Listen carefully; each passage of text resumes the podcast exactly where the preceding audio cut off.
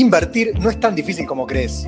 Queremos ayudarte a dar ese primer paso en el mundo de las finanzas. Somos BDI, un espacio de educación financiera. Y esto es ¿Cuánto sabes de finanzas? Bienvenidos nuevamente al podcast de BDI, Consultora de Inversiones, donde vamos viendo diferentes temas de inversión, algunos educativos, algunas recomendaciones, como el de la semana pasada que estuvimos con Juani, con Imazone. Y esta semana nos toca charlar con Sebastián Mel, que nos va a estar contando cómo invertir sin tener ahorros. Seba forma parte también del equipo BDI, así que, ¿cómo es esto, Seba? ¿Se puede invertir sin tener ahorros? Bueno, sí, existe un mito de que para invertir hay que tener ahorros, pero la verdad es que no es así. Uno puede ser un inversor, por ejemplo, en el momento que cobra su sueldo, recibe sus saberes del mes y tiene todos tenemos gastos fijos a realizar en el transcurso de ese mes. Entonces lo que hacemos es tomar de nuestro ingreso de ese mes el equivalente a los gastos, supongamos la tarjeta de crédito, tenemos un ingreso eh, hipotético de 80 mil pesos. Bien. Y tenemos un gasto de 50 mil pesos en concepto de tarjeta. Bueno, nosotros vamos a cobrar el, primero de, de mes entre el 31 y el 10 según el caso, y vamos a destinar el monto equivalente a lo que sería nuestro gasto de tarjeta, en este caso 50 mil pesos, y lo colocamos en un fondo común de inversión de money market o también conocido como eh, fondos de liquidez o fondos de mercado de dinero. Eh, la estrategia, ¿cómo es? Bien, eh, la estrategia es la siguiente. Vos, esa plata que tenés gastada porque sabes que el día del vencimiento de la tarjeta, el día 15, el día 10, cada tarjeta, cada banco, cada, usuario tiene distintas eh, situaciones.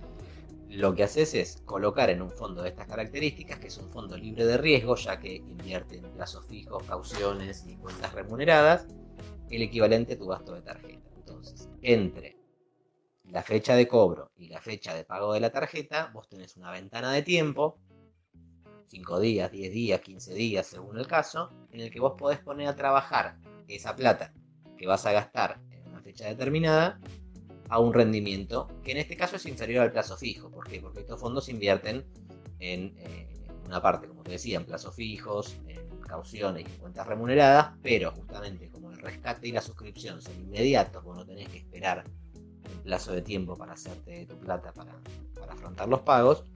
Em, rinde menos que el plazo fijo porque hay una porción de plata líquida que no está rindiendo nada.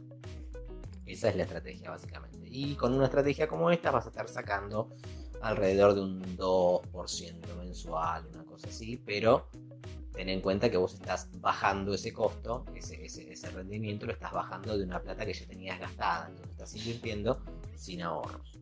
Interesantísimo, encima debe ser una herramienta que no mucha gente debe conocer siempre lo que hay que tener en cuenta es acordarse las fechas de estos vencimientos para hacer el rescate.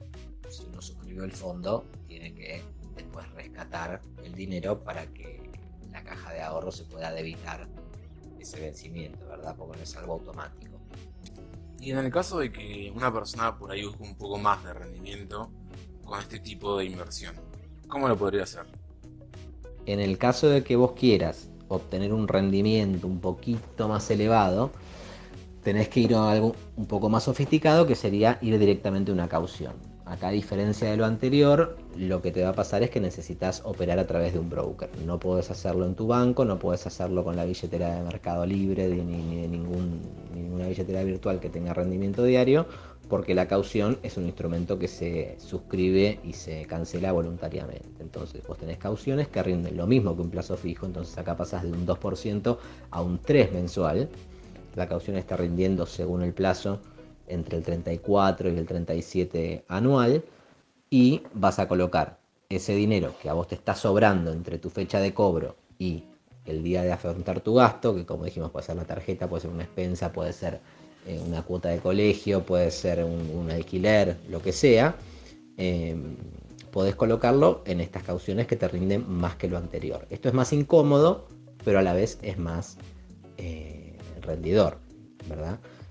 Eh, las cauciones tienen la posibilidad de colocarse a cualquier plazo, pero los más líquidos, los más populares, los más fáciles de hacer son las cauciones a un día, a 7 días, a 14 y a 30 días. Estas son las cauciones que vas a tener más liquidez y más facilidad para suscribir y para, para tomar y para, y para colocar. Claro, como todos los, los instrumentos financieros, aquellos que tienen un poquito más de, de complejidad y que se necesita saber un poco más, generalmente eh, se pueden encontrar mejores rendimientos. Entonces, a modo de conclusión, ¿querés decir algunas cositas más? Entonces, con estas estrategias y estas posibilidades que se abren, todos podemos invertir sin necesidad de tener un ahorro, por lo que estamos usando en nuestro flujo de caja. Esto que tenemos es un excedente de liquidez durante un tiempo determinado. Libre de riesgo, con una tasa que, nuevamente, es inferior a la inflación, pero si uno anualiza ese rendimiento sobre un dinero que está sentado en la cuenta esperando ser gastado, es una alternativa interesante, de muy bajo riesgo y también un poquito para romper la inercia eh, con temas de inversiones si uno no es canchero y muy, muy frecuente a la hora de invertir. Bueno, muchas gracias. Muchas, muchas gracias a vos, Seba, por, por sumarte esta semana en hacer el podcast. Eh, así que nos esperamos la próxima semana con un nuevo podcast sobre la nota que, que va saliendo en dólar hoy. Y les recordamos que cualquier cosa, si quieren acceder a asesoramiento sin costo en BDI, pueden mandarnos un mensaje por cualquiera de nuestras redes o a hola.bdiconsultora.com.